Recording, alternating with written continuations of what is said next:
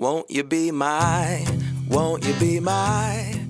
Hello，大家好，我是贝儿，我是灰姑娘，我是小兵，欢迎来到性爱成瘾之公主与小兵。哎、欸，最近啊，新闻在报那个旅游泡泡，嗯、你们知道吗？当然知道啊，从博流一开始我们就有注意到了，好不好？然后现在是关岛的疫苗旅游，真的真的，而且看我看那个行程好像不贵耶。嗯，对啊，对，其实不会很贵，好想去哦。而且主要是关岛那边就是热带度假风啊，就非常适合现在的暑假哦。真的，啊、还有可以穿比基尼，超想去的。我跟贝儿之前就一直很想去关岛开飞。然后租那个敞篷跑车，对，真的。超想去的啦，很适合你们两个哎、啊，超适合我们的，对啊。然后我们以往啊，七八月暑假就是台湾国人的那种旅游旺季。是、嗯，我们之前不是讨论过说，行万里路，胜读万卷书，非常赞同，赞同哈，我也是。但但我们这样子说很赞同，那我们可以来聊聊看吗？你们觉得出国旅行？嗯你们所谓的可以学到东西是指什么？出国旅行当然可以学到很多东西啊，嗯、有很多真的是你在书本里面学不到的。嗯、我随便举例好了，就拿我们华人的语言来说好了，嗯、除了各地的方言之外，就是什么国语、台语这种、嗯、不同国家地区的用语也都大不同哦。哦虽然是华语，像我前几天在看那个阿 Ken 跟纳豆还有安心雅他们主持的一个节目嘛。哦对，你知道哈，嗯、就看到有各地的华人，他们在华语的用语上面有很多不一样的地方。我随便举个例哈，我让你们猜猜看，你们知道“吃风”是什么吗？吃风，吃东西的吃，台风的风，吃风，吃风假轰啊！我猜，我猜是吃棉花糖，因为棉花糖蓬蓬的。我猜，我猜，我觉得不像吃风，比较像是那种碰轰，就是你吃了很多风，但是虚的，就是讲话吹牛，就对，吹牛吹牛，对不对？哎，不对，你们都猜错了。吃风，它是马来西亚的用语，代表的就是旅行的意思。也差太多了吧？差很多，对不对？那像刚刚小兵有讲到一个，小兵你刚刚说碰轰，对不对？吃风啊。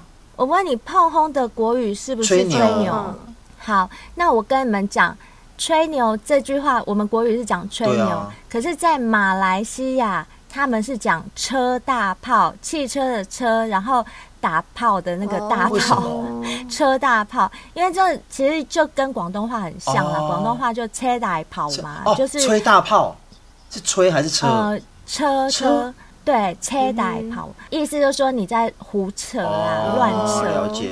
还有像比如说新加坡那边讲的吃蛇，就是我们很害怕的那个蛇，就是去华西街吃蛇的吃蛇。对对，吃蛇的意思是什么？哦、你们猜？我知道。什么？这是指女生偷吃。就是对对对，吃屌，吃 屌。你这样的意思应该是他偷吃了一根小屌，如果是吃大屌的话，应该是吃龙蟒蛇啊，吃龙蟒蛇也可以啊，吃蟒蛇。我应该猜对了吧？猜错了啊？又猜错？吃蛇其实是摸鱼的意思。摸鱼？对，你说上班摸鱼？对对对，很混的那个摸鱼。啊，哦，怎么都跟我们想的差那么多。是啊，那像你们知道脱产是什么意思吗？脱产不就破产了吗？对对对，破产。破产啊，这太明显了啦。对，在我们的台湾人这边的意思，等于是破产的意思嘛，对啊，或者是你的财产要丢出去脱产，但是这在大陆的用语其实是离职的意思哦。哦，然后还有一种用语。炖冬菇，什么？做菜的那个炖冬菇啊，你们知道什么意思？炖冬菇，炖冬菇不就是炖冬菇吗？就做菜啊？不是，那什么意思？不懂。这是香港的用语，在香港炖冬菇的意思就是讲说你被降职了。讲以前香港警察，他们、嗯、呃一般的警察戴的那个帽子啊，嗯、就很像冬菇的造型。嗯、那如果说你是升了警官，然后又降回一般警员，又戴回那个帽子的话，哦、他们就讲说你在炖冬菇，意思就是说你被降职了，是这个意思。那这就跟当地文化比较有相关了。对，我们外地人真的很难去理解。没错，我刚刚举的这些例子，是不是都要你亲身经历过，或者是你有认识当地的人啊，嗯嗯嗯，或者是你到当地旅游过，你才会知道这些书本上是学不到的。嗯、对，真的。那我补充一个，好，这是我大陆朋友教我的。呵呵。嗯、呃，这个东西在大陆还算是蛮广泛的被使用。他说：“你知道你你们叫你知道什么叫吹灯吗？吹吹屌的吹，灯是灯泡的灯。吹灯，那就是吹屌喽。嗯，吹屌要开灯。” 要亮着吹掉。那什么叫吹灯？你们觉得？嗯嗯，好难想、哦。画唐人吗？什么糖人？画糖人就是一种哦，不是，民俗不是，不是？吹糖，对对对，不是不是。哎，灯，那是什么？我真的不知道，不知道。这两个字的意思就是绝交，我要跟你嘴绝交。绝交，吹灯，把那盏灯吹灭了，就是你跟我就没有关系了。哦，绝交，没有任何缘分了。对对对对对，灯灭情也灭。没有错。没错，没错，就这个意思。我觉得好妙哦，都是华语啊，对，对，但他们的用意跟用词就不一样。哎，我我这边有看，之前在 YouTube 有看到啊，就是台北市找那个黄明志来当观光大使，然后那时候还拍了一支 YouTube 影片，就是黄明志特地告诉马来西亚要来台湾玩的游客啊，嗯，就是哪一些用语，就是马来西亚跟台湾不太一样。我好像有 看过，对对对，就是为了。这样子还可以拍一支宣传片，就觉得就是语言真的很奇妙啊！就是虽然我们讲的都是对，虽然我们讲的都是华语，都听得懂，但是他讲出来的就是听不懂。真的，就是写出来你也看得懂那个中文字，但是你就是组合起来不知道它的意思。对，就像其中他有讲到一个，比如说我们要喝饮料，不是要跟店家拿吸管吗？哦，对对对，这个我知道。对对对，他就说你来台湾玩的时候啊，你。千万不要跟店家说你要吸水草，他们是听不懂的。他们会真的拿水草给你，对，就是他们的吸管是吸水草。哦，真的，是那个是那种水中的水草吗？对，就是水中的水草，是。就还蛮有趣的啦。对啊，哎，那贝尔除了这个之外，你在旅行当中有没有学到什么经验是在台湾学不到的？嗯哼，我要讲一个，倒不是说在台湾不能学到，嗯哼，嗯，它也是跟语言有关。像我们不是从国小国中就开始学英文吗？哦，对，对，那我们的教育就是。一直叫你死背嘛，没错，就是背单字啊，背句子啊，填鸭式教学，填鸭式教学。那其实我们最缺乏的就是说语言、讲话的那个环境。哦，对对对，环境真的很重要，很重要。所以即使你背的再熟，你单字背的再多，你好像用不到它，一下下就忘记了。没错，没错，真的。假设你到英语系的国家去啊，你自然而然就是处在那个全部都是全美语、全英语的环境嘛。哦，对对 对，所以在当地你自然而然就非常容易的去学会一些用语啊，真的。像我去美国的时候也是，就是有很多用语，嗯、我们虽然都学过那个单字，但是在当地你真的在跟人家 conversation 的时候，那个用法很多都是你在。课本里面没学过的，没错，就好像，比如说我问你们舒服，你们会怎么讲？Comfortable。我问的是英文。哦，feel good，I feel good。对，但是其实，在国外啊，他们很常讲的是 cozy。嗯，对，有，对，这个就是。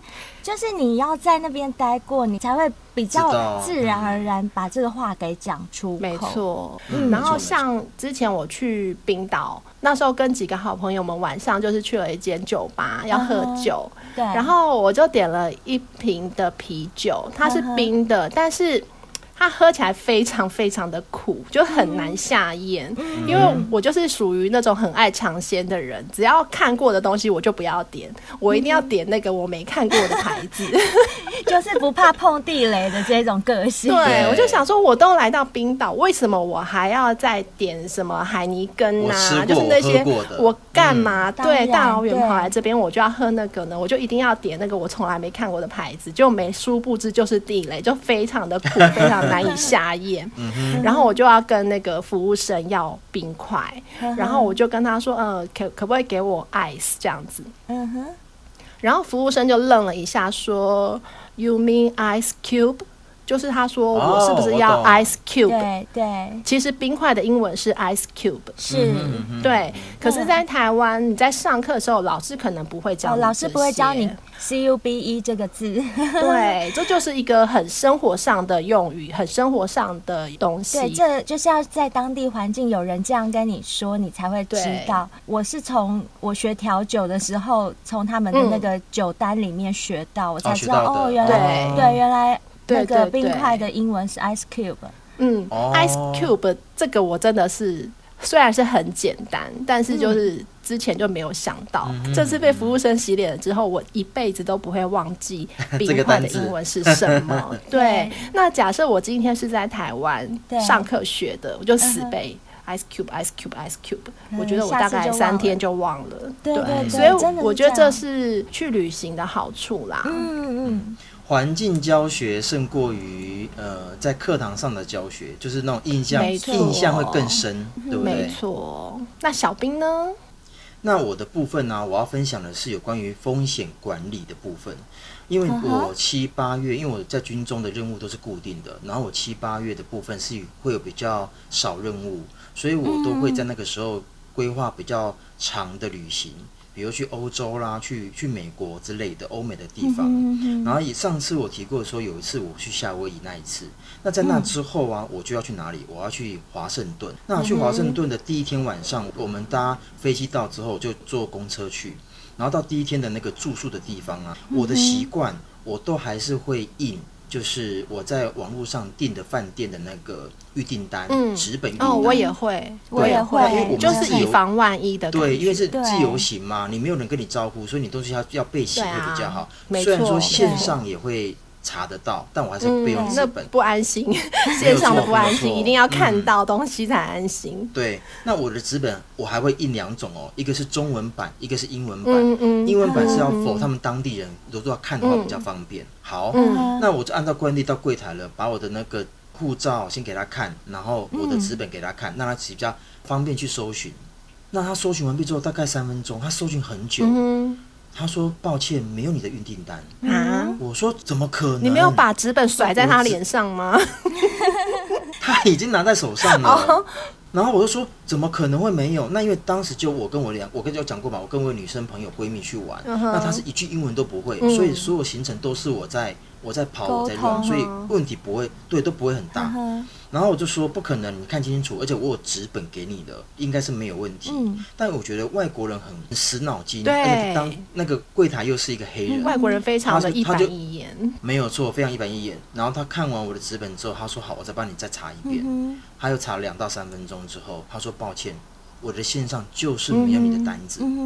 那他就说：“那我很抱歉，我不能让你入住。嗯”那怎么办？那怎么办？那不是啊，我当地到了，然后你现在跟我说我没有房间，啊、而且我是七八月去，哦，是那种旅游旺季，根本没有空房吧？这样很慌哎、欸，对对，会很慌。嗯、那我想说，那该怎么办？然后我就说好，那没关系，那我现在再订，我这张就都在，我就我就自己回去台湾再处理好了。嗯嗯嗯、那我现在要订两个两个床位有没有？嗯、我跟我朋友，嗯、他说抱歉，已经客满了，嗯、都没有了。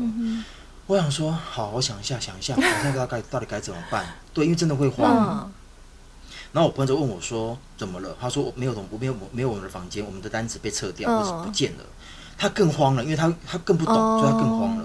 那我说：“你冷静，我也冷静，我们先想一下该怎么办。”然后我的第一个直觉是说：“嗯、你线上没有，因为我知道所有的线上的预定的住宿，他有时候会会空一两间预定的，是给。”线上游客去预定用的，我现场没有，并不代表线上没有。哦，对对对，我就赶快上线看。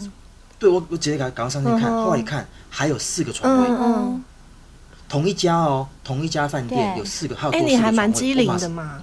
对，我马上就订了，那我就就订到了。那我朋友就担心说，那你现在订了变重复订，对不对？没有关系，回去再退。我这个单子我就是没有入住，对我没有入住，我就没有呃费用产生呃费用产生的问题。嗯嗯然后后来，但我有先我有事先先写信给 Booking.com，、嗯、让他知道就是说我的这个单子出问题了，现场没有，嗯、我先写信给他。啊，这样子好讨厌、欸、然后我再另外再订，很麻烦，对不对？对但你没有办法、啊，一样写英文给他们，写完之后才发现说哦。他们已经有接收到我的讯息了，会帮我处理。然后我还好，这两个房间我也订到了，嗯、就是我这在那边的五天，我都不用担心住的问题，嗯、不然很麻烦。哎、欸，我觉得这真的是要有非常足够旅游经验的人才能够随机应变，嗯、才能够处理的、欸。哎，如果你是很少旅游的人，你遇到这种状况，你真的是当下当下就傻眼，就不知道该怎么办，然后也不会想到说有线上跟线下的。问题，问题对对，像我就不会想到，像我这种反应慢的人，我就是不会想到，我可能就想说，嗯、那我去订别间好了。订别间当然也没有问题，嗯、但是你会担心的是说有没有房间？对，就是白走路，嗯、你又要扛着行李，对不对？对对对。而且你知道吗？像我们自由行啊，我会想要特别执意这一间，就是因为它的价格就是不贵，嗯嗯嗯、而且它又在市中心。嗯在捷运旁边，嗯、那如果说像我们自由行，你的交通不方便，那你很麻烦、啊。对，对，没错，对不对？嗯、对，所以这个东西要考量的很清楚。嗯、所以灰姑娘讲的旅行之中能够学到东西，其实很多东西在书本上面，或者在自己生活周遭是学不到的。真的，这就是经验，这就是经验、嗯，这就是经验的累积、嗯。没有错，没有错。那像上次啊，嗯、我们在第十六集啊，嗯、第二季讲的有关于艳遇的部分这个主题啊，那之后啊。我相信那个回响也很大。对啊，好多小仙贝来留言问我们说，要怎么样才能够在那个旅行当中发生艳遇？耶，好多人在问呢。像你们女生啊，就你们而言啊，像我觉得灰姑娘是真的蛮厉害的。这个问题可以问问她一下。呃，艳遇啊，对你们而言是属于偶遇，还是是可以自己制造的？嗯，我觉得都有哎。呃，有的时候会是偶遇，其实。要偶遇的机会也不是说那么大。当你真的没有偶遇的机会的时候，你其实可以自己制造。我跟贝尔想法也很接近，我也觉得就是艳遇可以是偶遇，也可以是自己制造的。那你们可以分享一下怎么制造吗？因为我相信很多人去旅行，其实他们的顾虑也很多。嗯、那在这个制造过程中，怎么样才能够让你自己觉得是安全的，甚至是？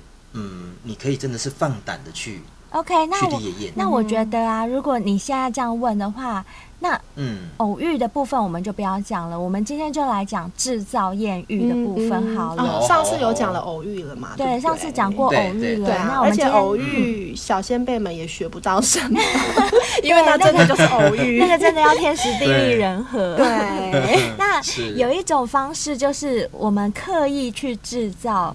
多一点艳遇的机会，嗯、这个是有可能的。嗯、我的建议就是啊，如果你希望能够制造艳遇的机会，最好就是可以一个人去旅行，嗯、因为你一旦落单，你才能给别人机会啊。没错。那我觉得啊，如果你真的不敢一个人旅行，你跟姐妹一起去旅行的话，你们也可以在。当中说好，比如说今天晚上或今天下午到今天晚上，我们两个就分头各自 单独行动。没错，对对对，我觉得这也是一个好方法，嗯、因为毕竟不是每一个人都敢一个人去旅行的嘛。尤其是当你去欧美那么远的地方，不是很多人都有这个勇气。那你可以找个你的好姐妹一起去，嗯、然后你们就规划一下有几天的下午晚上啊，你们就是自己的自由时间，然后大家就开始、嗯、看谁厉害。因为落单真的机会会比较大。啊、如果有人想要搭讪你，他看到你旁边有人，他可能就打消这个念头，嗯嗯、他不好意思走过来。嗯、可是如果他看到你是单独一个人的时候，嗯嗯哦、真的机会就会大很多。不管你是男生或女生，对，嗯。那我有个疑问，嗯、就你们来讲的话，是自由行好还是跟团好？呃，怎么样比较容易有这个机会？就所谓。的制造艳遇来讲，一定是自由行比较好的，啊，嗯、因为你团体的行程，旅行社都帮你安排好了，嗯、其实很少有什么自由的时间。哎，贝尔，那你都是怎么规划你的自由行的行程啊？啊、嗯，好，当我决定我们要去哪里的时候，我会先看地图、欸，哎，就是我会用地图来规划行程，因为我不喜欢走回头路。然后我不喜欢浪费时间在来来回回、来来回回的上面。第一个是浪费时间，第二个是浪费钱。你的车钱会花很多，对，这些是不必要的。所以我会用地图去规划行程。那当然，很多人会觉得说啊，我去那个地方就一定要去哪里？但是我还是会以就是顺走的行程排在优先顺位。如果那个地方真的是离我们要走的那个路线离得超远的话，我宁可放弃，因为我觉得出去旅游不要贪心，哦、就是说，其实你可以留一点遗憾呐、啊，那就是你下次再回来的借口了。就是要，我觉得旅行留点遗憾其实是蛮美好的啦，就是不要太贪心。然后，如果你真的那么贪心的话，你也会让自己很累很累。我觉得这就失去了旅行的意义了。哎、欸，这个跟我好不一样哦，嗯、我就是一个贪心的人。没关系，我等一下再分享我的。那小兵你呢？呃，我我我想跟大家分享一个，像我刚刚讲过，说我都会去欧美，对不对？对。那我去欧美的时候啊，因为我的时间上就会安排比较长。那因为我是军中嘛，我势必要积假，所以我都会把我的假积积积，大概积到两个礼拜甚至三个礼拜的时候去欧洲。那我们知道嘛，欧欧美的机票都不便宜，嗯、所以我都会利用一次出去，这样子的话，我的机票就可以省了。而且啊，我很喜欢，很喜欢，很喜欢哦。嗯、我讲三次哦，嗯嗯、很重要，我一定要找可以转机的飞机，就多去一个城市这样子。对，第一个就是第一个省钱，嗯、你可以转，你直飞会比较贵嘛？嗯、对。但我就用转机，转机的机率会比较便宜。嗯、第二个，刚贝尔讲的，嗯、我在转机的那个地方，我不要继续飞，我就停留下来。嗯、像上次我去希腊的时候，我就是找阿联酋航空，嗯、你知道吗？A 三八零大飞机，嗯、这个一定要搭一次的。嗯、那我找完希腊之后，我就在找说，他哪个地方可以转机。后来我找，我找哪边？我找到土耳其，哦，很棒。所以我就。玩了三个礼拜，然后一个礼拜在土耳其，两个礼拜在希腊，而且我整趟三个礼拜的的飞机票，我才花了三万八。好棒哦，好棒哦！因为转机的机票都比较便宜，便宜很便宜，而且因为很多人说，好像转机好累哦，在机场等好久哦，有些可能要十八小时，嗯，九小时、十小时。但因为我没有我没有等，我就直接出进出去玩，然后我等时间到再回来搭飞机又往。希腊飞去，嗯嗯、所以我整趟行程下来，其实并没有花到更高的费用，嗯、反而玩了两个城市。我觉得这个部分真的很棒。嗯、如果说各位以后有机会小仙贝出去玩啊，欧、嗯、洲啊，也可以用我这种方式、嗯、找转机。我蛮喜欢你的这种规划，你的方式跟我其实还蛮像的。我也是，哦对我也是喜欢这样做。不过啊，像刚刚贝尔有提到，就是去某个地方要留一点遗憾给自己才是最美的。关于这一点，我是比较持相反的意见，因为我的个性是比较活在当下，我不喜欢给自己留遗憾，而且我认为世界很大。今天我来到这个地方，嗯嗯、下一次还有没有机会来，连我自己都不知道。因为当我有更多的闲钱、更多的闲暇时间的时候，或许我会想要去我没有去过的国家或城市探索。嗯嗯嗯、所以呢，我就会比较贪心。这一次来，我会尽我所能去遍我所有想去的地方，嗯嗯、目的就是不要给自己留遗憾啦。嗯、像我现在要分享我规划行程的方法。其实就是在教大家怎么开始制造你的烈焰机会。怎么制造？因为像小先辈都会问我们说：“啊，你们怎么出国都可以遇到艳遇，我出国都遇不到。”如果你是真的这么想要出国遇到艳遇的话，我会建议你从规划的时候就开始把魔鬼藏在细节里面了。嗯、第一个，例如说我去欧美国家，嗯、呃，我会。知道我的语言应该是不通的，尤其是欧洲。欧洲，譬如说像比利时、法国这边，他们都是讲法文。即使你会英文，去到那当地也跟文盲一样。没有用。对，所以呢，我就会在规划的时候，我会先找台湾人开的民宿，或者是华人开的民宿，就是他可以讲中文的。哦，我之前去泰国也是，哎，就是找台湾人去那边开的民宿。对对对对对，因为这可以确保你在当地如果语言不通，求助无门的情况下，至少你住宿的地方是有人可以让你问的，嗯、有你共同语言的人可以问的嘛？的超亲切的，在国外。那第一点是这个，第二点就是，哎、欸，如果你是想要有艳遇或谈恋爱的感觉的话，跟自己同语言的人距离好像会比较近一点吧？哦、所以你是找那个民宿老板下手就对，也不一定啦。我现在没有教大家一定要找谁下手，我的意思只是说。如果你是抱着这样的想法要出去的话，你从第一步开始规划的时候，你就要把所有可能发生的状况都安排在你的行程里面。对，那包含你的住宿预定嘛，这就是其中一个部分。机票这个就不用讲，机票你订哪一家都可以，只要去到你的目的地就都可以。我也是看地图，但是我看地图，我跟贝尔呃不一样，是我不是照着路线。这样去安排我的行程，嗯、而是假设我要去法国好了，我先看我要去它的南部还是北部，然后我就把那个区块先框列出来，那我就会在 Google Maps 上面看看有什么地方是光看文字我就有兴趣的。假设埃菲尔铁塔好了，例如我没有去过这个地方，我可能就点它一下，然后我去看它的图片。我会先看他的照片，如果那个地方的风景是吸引我的，我就会把它规划在我行程里面。所以即使走回头路，你也没关系，就对了。呃，就是 A B C D 这样子乱，就是会如果有可能，其中有几点会 double。走到你也没关系，没关系。如果那个点真的很吸引我的话，那我去每个国家啊，我的习惯是，我只要跟当地最有名的地标拍过一次照之后，其他我要去的地方可以不要是热门景点，没关系。我不喜欢去跟人家人挤人的那种热门景点，我喜欢去找一些私房景点。我完全就是好像射飞镖一样，我就是看着地图，嘿，我觉得。比如说上海这个电影博物馆，我没去过，我先看一下它图片，哇，是我喜欢的，我就要去，我就一定要安排，就大概是这样子。那安排好了以后，就行程路线规划好以后，我可能就会一个人去，嗯，或者是像贝尔说的，就算是跟朋友一起，我也会安排一个我自己一个人单独的一个上午、一个下午或一个晚上时间。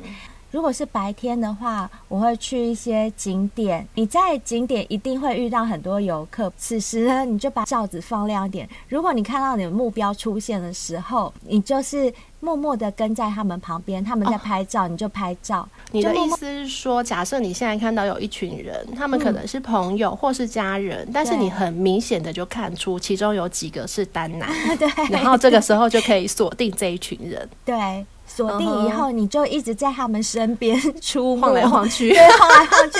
因为你自己一个人，对不对？所以你一定会拿那个自拍棒在那自己拍照啊，或怎么样？还是说，哎，可以帮我拍一下照吗？对，我跟你说，通常通常你不用去要求别人啦。通常人家只要看到你一个女生在拍照，他们就会主动过来跟你讲说，哎，要不要我帮你拍？你就说啊，好啊，不好意思哎，谢谢啊。或者是你看到一群男生，一群人出来玩，是不是一定会有一个要帮其他的人拍照？嗯，那他们没有办法，比如说他们有十个人，对他们没有办法拍团体照，我帮你们拍。对，你就主动走过去就说：“ 哎、欸，那我帮你们拍一张。”你知道，通常呢，像我啦，我本身的经验就是。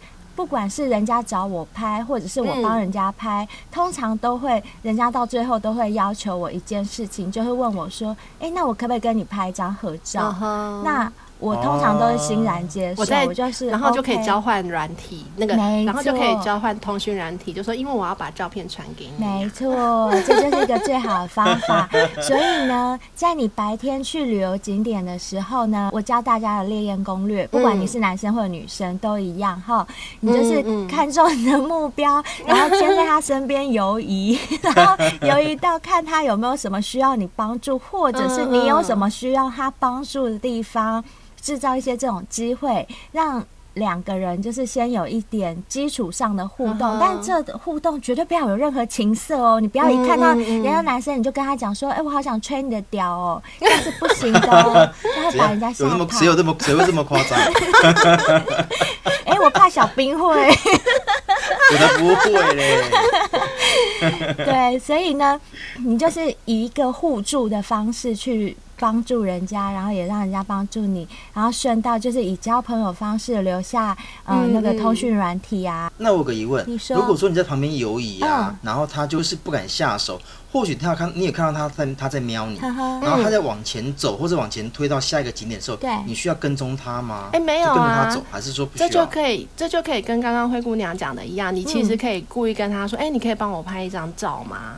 就是因为你是一个人嘛，对，你想要拍，比如说你想要跟巴黎铁塔合照，你就可以请他帮你拍啊。对啊。然后当你他帮你拍完的时候，你可以顺便问他说：“哎，那需要我帮你拍吗？”那如果说那个人又往下走到下一个景，可能没有也没有很远，大概三到五分钟的路程。那你当然是跟着他走啊，因为你也是来观光的，所以你往前走 也很合理呀。要追踪他吗？跟踪他吗？对，就是因为你也是来观光的嘛，所以你你顺着那个景点走也是很合理的一件事啊。对啊。那如果说那个。埃菲尔铁塔你已经逛过了第三次了，那他往埃菲尔铁塔走的时候，继续逛吗？有差吗？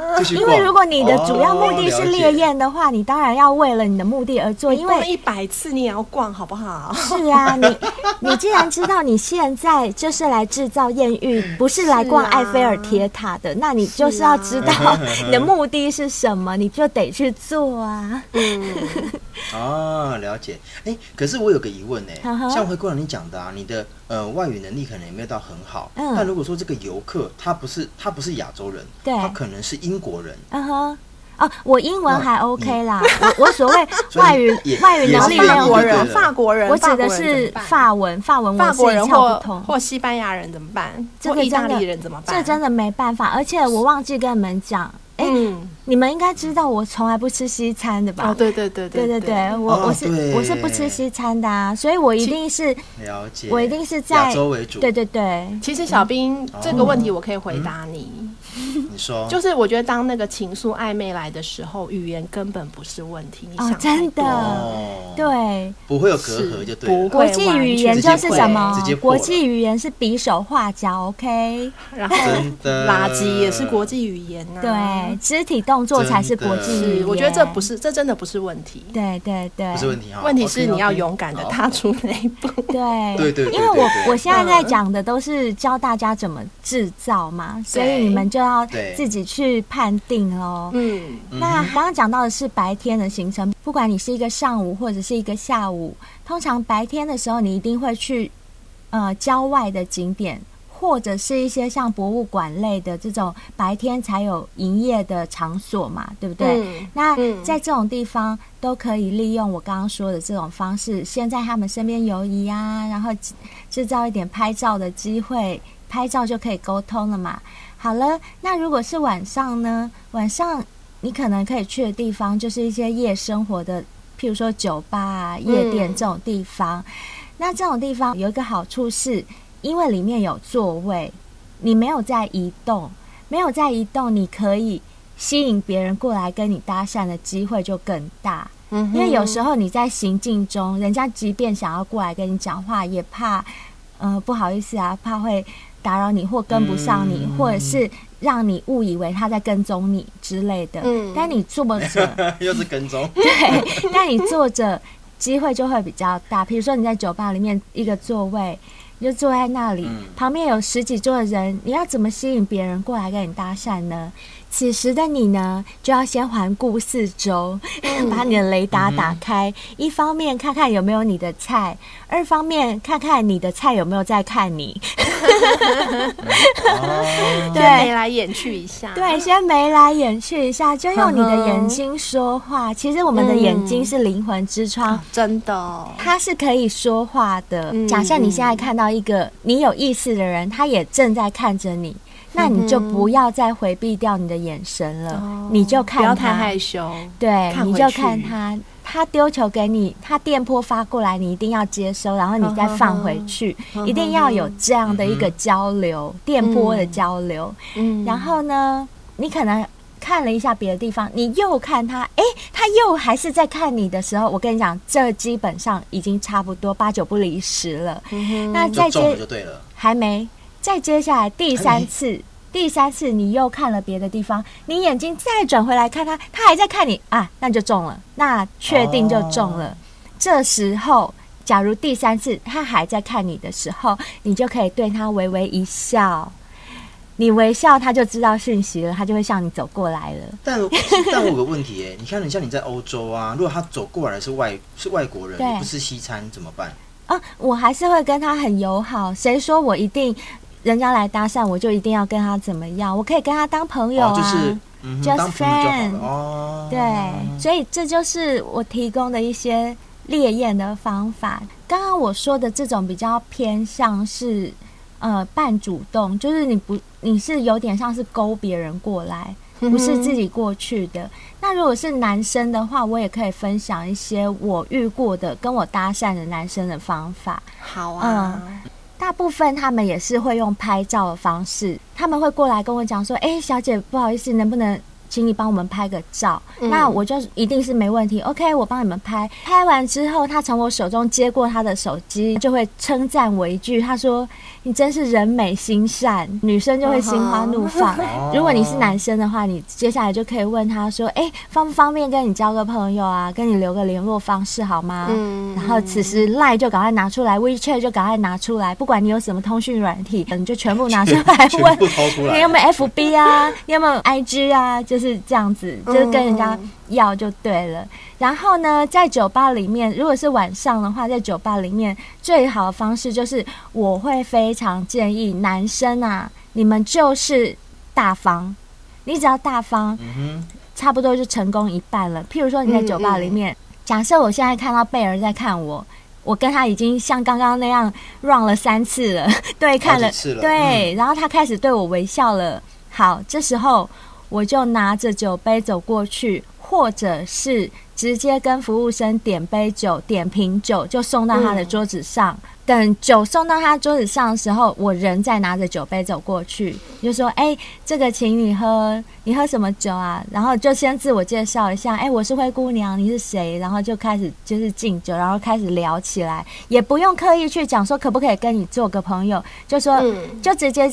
跟他闲话家常了，因为在酒吧的气氛是比较轻松，也比较开放的，对，所以是，嗯、所以可以直接就是讲说，哎、欸，你从哪里来玩？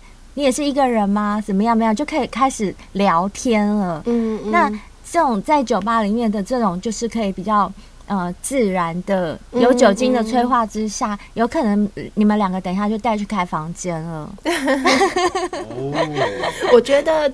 我觉得即使不是在酒吧，我觉得每个人出国之后啊，嗯、就是个性上都会变得比较开放一点，就是比较大胆一点。嗯、甚至你在台湾不敢穿比基尼，到国外海滩就一定要穿比基尼。对然后你在台湾不敢跟人搭讪，不人不敢跟陌生人讲话，其实你在国外就一点包袱都没有。没错，没错。对，所以我觉得大家如果真的想要制造艳遇的机会的话，并不是这么这么的困难呢、欸。嗯、但我想要补充一件事啊，刚刚、嗯、那个灰姑娘讲说，在你喜欢的人旁边游移一下，嗯、但因为我要建议就是说，欧美啊，其实。女扒手很多，你千万不要犹疑太久，不然会被 会被误认为说你是女扒手？所以这个也要稍微注意一下哦。对对，我讲真的，是啊，我觉得形象还是要顾好啦。哎，贝尔，那你那边有没有什么烈焰方式啊？想要分享给我们小先辈的吗？呃，烈焰方式哦，我觉得第一个就是你一定要有万全的准备，例如例如说，对对对，我要讲一个我带吗？真钞带吗？你至少要先遇到人吧，你人都没有遇到，你带真钞带有什么用？其实我要说的跟这有点类似啦，就是你要出国的时候，你的行李箱真的要准备一两套的洋装跟高跟鞋，女生啦，然后男生其实也可以准备一些稍微呃轻松中带有体面的衣服，就是你不要全部的衣服都是 T 恤跟牛仔裤或短裤或球鞋，不要太于不要太过于休闲，对，不要太过于休闲，因为我记得。我之前去香港出差，嗯我不知道灰姑娘记不记得，我有跟你说那件事，就是因为我想说每次出差都会，因为我因为我的出差就是去做工，所以我都会穿得很休闲。然后那次又是夏天，我就是穿 T 恤，我连牛仔裤都没有带，我带的是那种短裤，就是有点类似百慕达裤那种很休闲的短裤，哦然后球鞋。然后呢是要，去出国比赛篮球吗？出国去当捆工，然后我就想说啊，每次出出国出差都很累，就是完全不会想要到什么艳遇的那个部分，完全没有想法。对，可是那那次呢，刚好就是下午的时段，就真的哎、欸、有一段空闲的时间，然后我就无聊的就开启了呃一个交友软体，就是可以寻找附近的人。我开那个软体的地点是在中环，哦有去过香港的人都知道，中环就是一个高级地段，高大上的地方。对然后在那边上班的人很多都是金融业的。嗯哼，对，然后我就真的富二代，富二代对，。我就真的搜到一个很不错的呃上班族，是金融业的。然后聊了几句之后，他就约我晚上出去。然后呢然后我就跟灰姑娘讲说怎么办怎么办？然后灰姑娘就说你一定要去啊，什么什么的。然后我就说，但我就是没有带衣服，不敢对，去。我想到买记得我想起来了，对，对，啊你去买这啊很可恶。我跟你讲，如果是我自己去旅游，我一定会去买，但是我真的没有时间去买，因为你买不是说你一定要挑啊。对，对，因为我们女生总是有适合自己、不适合自己的，你还要挑等一下，等选一。下，嗯，你现在就晚上约你吃饭，嗯。那你下午不是一个空档空档时间？那个时候的时间很短，很短，时间很短。他是去工作，哦他不是去旅游的。我就是我不可能抽出一个时间去买衣服。如果我自己去旅游，我绝对会去买，整套我都买。对，所以我觉得出国一定至少至少要带一套洋装。我觉得女生可以带洋装，是因为它就是 one piece，你不用带的太复杂，对，也不会占你的行李箱空间。对，又可以想要打扮的时候，它就是很好打扮的一个对，又可以很服装。正式。所以当天你就没有赴约了。我没有赴约，我不敢，因为我觉得我丢不起这个脸，我宁可不要去，我也不要去被打枪，我不要去被打枪啊、没有，你应该直接约他到 hotel 里面，就是不用穿衣服。就没办法，因为就是会跟同事一起，内裤就没有就出国就是跟同事一起住啊，就很讨厌呐。我觉得贝尔啊有这么多好的机会 miss 掉啊，不是因为他不敢，我真的觉得他真的太，因为我觉得灰姑娘就是她就是好像如果说是她，她应该我时时刻刻都 ready 去好，我是她就马上就去买一套，对对，真的真的，但贝尔就是我绝对冲去哎买，那我呢？绝对冲去那买。对，对呀，所以就是大家就是要知道我的，我就是我把我自己的例子告诉大家，分享给大家。嗯那除了我说的这个要准备好之外啊，然后地点你也可以制造。刚刚前面灰姑娘也有讲了一些，比如说夜店啊，什么景点啊，旅游景点啊。对其实我这边要分享一个最简单、最简单的地方，啊什么地方？就是公园。哦，怎么说？公园？对，公园其实真的还你说流浪汉的家？公园也是会有一些人去的好吗？而且去的人都是当地人。嗯，就是老贝贝啊，哎、真的，我在公园被老贝贝遇过。对啊，公园想想起来就是老贝贝去的地方，不然就是但其实我觉得公园真的很不不错啊，广场舞的就是地方。那我会讲公园呢，第一个是我自己真的觉得很不错，第二个是我在网络上也有看到一个女生的分享。等一下，我可不可以插播一下？嗯就是你所谓的公园，我觉得你指的应该是欧美那边的公啊园，吧？当然是欧美啊，哦就是我们现在是出国哎、不是在台湾呢、对，没有，因为你就算你出国，可是你去华人国家的公园，可能也没有欧美公园那么不是好，那我等下补充一下，我我补充一下好了。那我这边讲的公园呢，绝绝对不是台湾的那种三角小公园啦。嗯就比如说，你到纽约就可以去中央公园呐、啊，。对，那你到英国就可以去海德公园呐、啊，没错，这些地方都是一些比较知名比较高的人。大公园，知名的大公园，而且会有当地非常多 level 高的人士会去那边跑步啊、慢跑或什么的。对，然后呢，我刚好也在网络上呢看到一个女生，她分享她在公园的艳遇。哦，她说：“怎么说？呃，那这是她在布拉格旅行的最后一天。嗯那她照常的坐在公园的长椅上，嗯。望着独特的电视塔，可能就布拉格有个很外观独特的电视塔。嗯、然后这时候呢，就有一位金发碧眼的男人经过，然后看到他坐在那里呢，就顺势的坐到他旁边了，然后就开始跟他搭讪起来。哦、然后聊天的过程中呢，他还。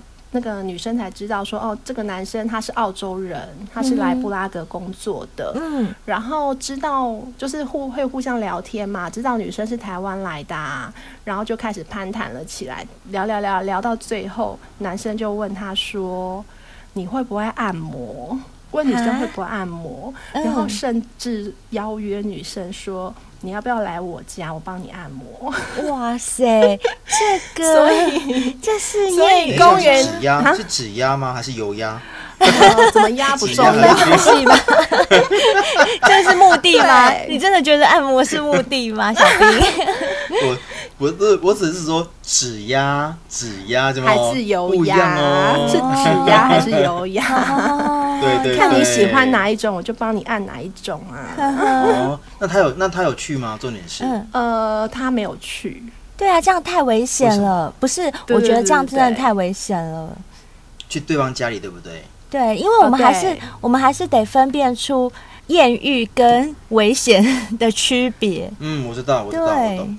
我这边要说的是呢，其实公园其实也是有机会的啦。当然，这种比较太危险的，你就自己斟酌要不要赴约了。嗯嗯。那刚贝尔讲那个公园的部分啊，因为我上次去一样中中央公园嘛，然后我大概也看了一下，其实因为公园的部分其实一般都是去走走啦、运动啊，或者是家庭聚会。对。其实这种旅游的这种夜宴，其实烈焰其实。不是不可能，但我觉得如果公园要遇到的可能性，我觉得机会会比较少一点点。嗯，嗯，对，会比较少一点啦。嗯、对，那既然你觉得公园的机会不是这么大的话，嗯、你既然打枪我的话，那你觉得什么地方呢？或者是你有什么其他的烈焰的技巧可以跟大家一起分享？如果是我的话，我就以男生为主好了。嗯、像如果说我出国去玩啊，嗯、我觉得以安全性为主，我一定会以游客为主，我不会找，我不会找当地人。即使我英文通，我也不会想要找当地人。为什么？因为我觉得找游客有个好处就是，你来玩我也来玩，其实比较没有利益的冲突。哦，我懂你的意思。你会觉得找当地的人，他有地主的优势，嗯、所以他呃，他发生任何事情，他都有办法处理。没有错。比较危险的是你。可是如果对方也是一个游客的话，你们两个都处于一个就是比较不安定的状态下。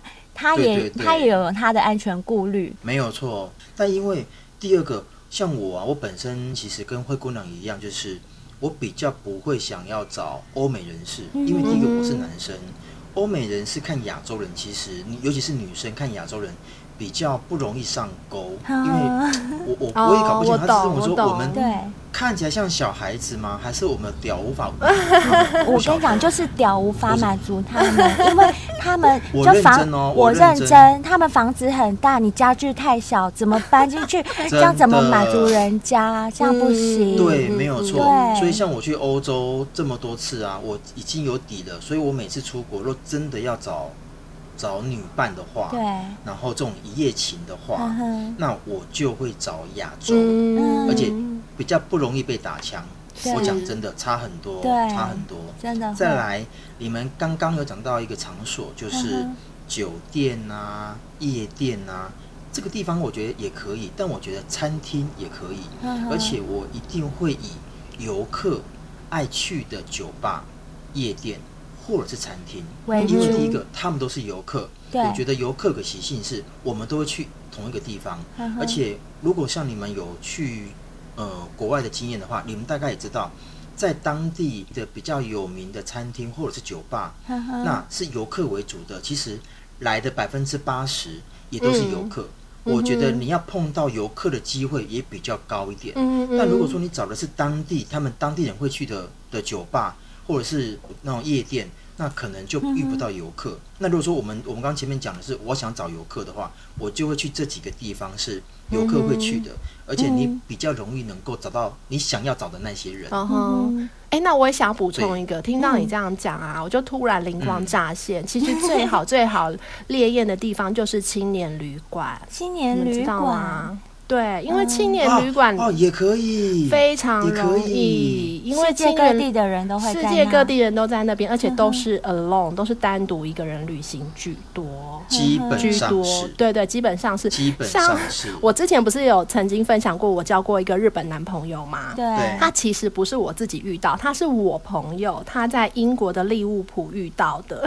我的朋友呢，跟那个日本男生在英国利物浦遇到之后，就是相谈甚欢，成为了好朋友。对，然后我们、嗯，然后他们各自回国之后呢，隔了没几个月，那个日本男生就说要来台湾找我朋友玩，嗯，然后我朋友就约了我们一群的好姐妹一起出去，嗯，就殊不知我就跟那个男的男生对上眼了。对对对对对，哦，你看，除了可以造福自己，也可以造福朋友，真多好。欸，所以啊，我觉得如果你是单独旅行的话，你不妨安排个一两天去住青年旅馆，因为。呃，青年旅馆可能不是那么多人习惯啦，我自己也不是很习惯住那种地方。嗯、对，老实说，我也不习惯。对，我也不行。但是我觉得，如果你真的是想要。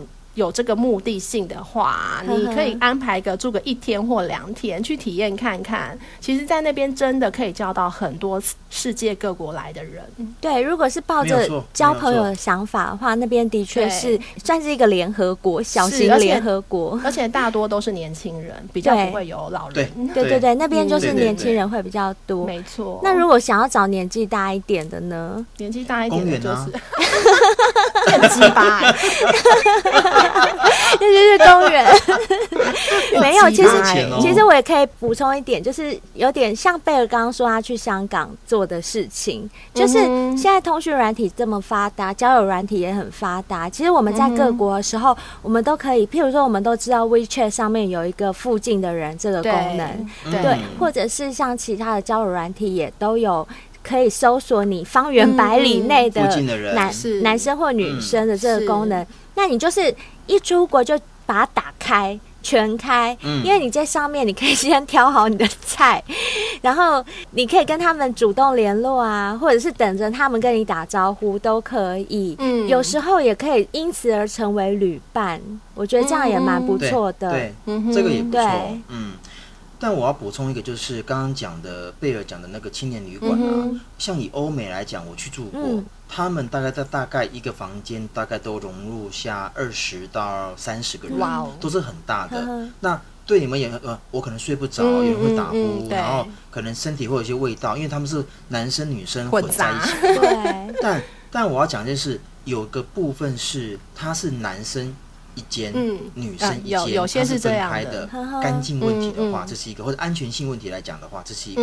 第二个，你也可以找一种的，它一样是青年旅馆，但它是四个人。啊，有有有，现在有这种。对，但它的价格就稍微高一点点。嘿，但我觉得都还，但是也没有比外面的贵啦，也不会比外面贵。对对对，因为毕竟是饭店跟背包客还是有落差，青年旅馆还是有落差。但如果说以交朋友，然后要找到这样的一个伴侣，嗯、我倒觉得青年旅馆是一个很蛮不错的选择。嗯，只是在于说生活环境上，你可能要跟别人相处在同一个空间里，嗯、或者是你就是刚刚我说的，你不要整趟旅程都住那边，你可以住个一两天、两三天，对，就换地方。你先可以可以先住一两天，先把你的菜搞到手，以后再跟他一起去开别的房间，一起住，还可以 share 房租。对，没有错，没有错，没有错，没有错。那像我们刚刚讲了这么多啊，嗯，其实都是我们自己个人的经验啦，也不代表说一定可以成功或怎么样。当然，这还是牵扯到每个人自身的条件，跟你们遇到的环境，还有你们遇到的人。但是不管怎么样，不管你是要自己制造，或者是被别人搭讪，都没关系。可是最重要、最重要的就是安全的问题，这个一定要顾到。像灰姑娘本身就是很 很两光，然后很大胆的一个人。我其实真的很容易在旅行当中遇到危险，但是还好就是福大命大都度过了。所以一定要像贝儿一样，就是比较冷静的去思考面对。然后像小兵就很灵活，嗯、呃，就不要像灰姑娘这样子头脑简单四肢发达。其实也不会啊，有啦，我这边建议一下。嗯如果说你真的有想要制造这个机会啊，不论是男生或女生啊，在你每一次旅行的时候，包含在国内旅行，嗯，你都可以用这几个方式先试验一下，嗯嗯，你不一定要马上就下手，你懂我意思？对，一样用灰姑娘讲的眼神，然后按照贝尔讲的地点的方式，嗯、其实你可以先稍微试验一下，就是说这个部分对你而言，你能不能够得心应手？嗯嗯、第二个，经验值很重要。对，有时候像灰姑娘很会看人，她很清楚这个男人在盯着她。但如果说你你觉得你你的眼眼力还没有那么好的情况之下，我倒觉得利用在国内旅行的时候，其实也可以做一些。试验性也好，提升自己的经验值，嗯嗯嗯、以后到国外去的时候，你才比较容易得心应手。嗯、我觉得好，希望现在大家疫情期间关在家里呢，嗯、听到我们这一集节目的话，大家可以先磨一下刀，先练习一下。真的对，当疫情恢复的时候啊，大家出国的时候就可以把你们的刀、你们的剑给使出来了，对，把你这段练功期练的功夫全部施展开来。没错，真的真的好。那我们今天节目就先到这边喽。我们来看一下我们的小先辈最近有有没有什么话跟我们说呢？好的，在进入今天的留言回复之前，我们要先帮我们一位小仙贝讲一段话给对他来说很重要的人听。这位小仙贝他叫佑轩，佑轩想对 Adam 说。抱歉，当初什么都没说，用了自以为对你好的方式来对你，还把你推开，间接伤了你，也伤害了周遭那些朋友，甚至还把自己弄到差点又进医院。现在很努力让自己变好，变得能够有资格站在你旁边，帮你分担一些压力，然后一起变成更好的人。你当初说过，一切都会慢慢变好，我现在相信了，我会一直在那里等你回来。佑轩，呃，这位小仙贝佑轩呢，他是看了我们的征稿活动来的，在这边灰姑娘也很希望阿 Dam 你可以听到我们节目，如果说你愿意原谅佑轩的话，可不可以跟他联络一下？因为连我都深深的感觉到佑轩对你有多抱歉、多亏欠，那他也那么诚心的在我们节目里面跟你道歉了。如果你真的有听到的话，嗯，我是觉得可以好好的跟佑轩谈一谈，不管以后要继续在一起啦，或者是还是决定当朋友就好，甚至以后都不要联络了，也看能不能当面讲清楚。找到一个最好的结果，好吗？那在这边也跟大家公告一下，就是新爱成瘾现在有帮大家发声的服务。如果你们有什么事情啊，有什么话想跟某些人说，但是不敢说又不好说的话，都可以投稿来跟我们讲，让我们帮你发声。跟我们联络的方式有很多，可以 email 给我们，我们的 email 在文案里面都有，Cinderella 九四八 at gmail dot com，或者是追踪我们的 Instagram，就可以私讯给我们。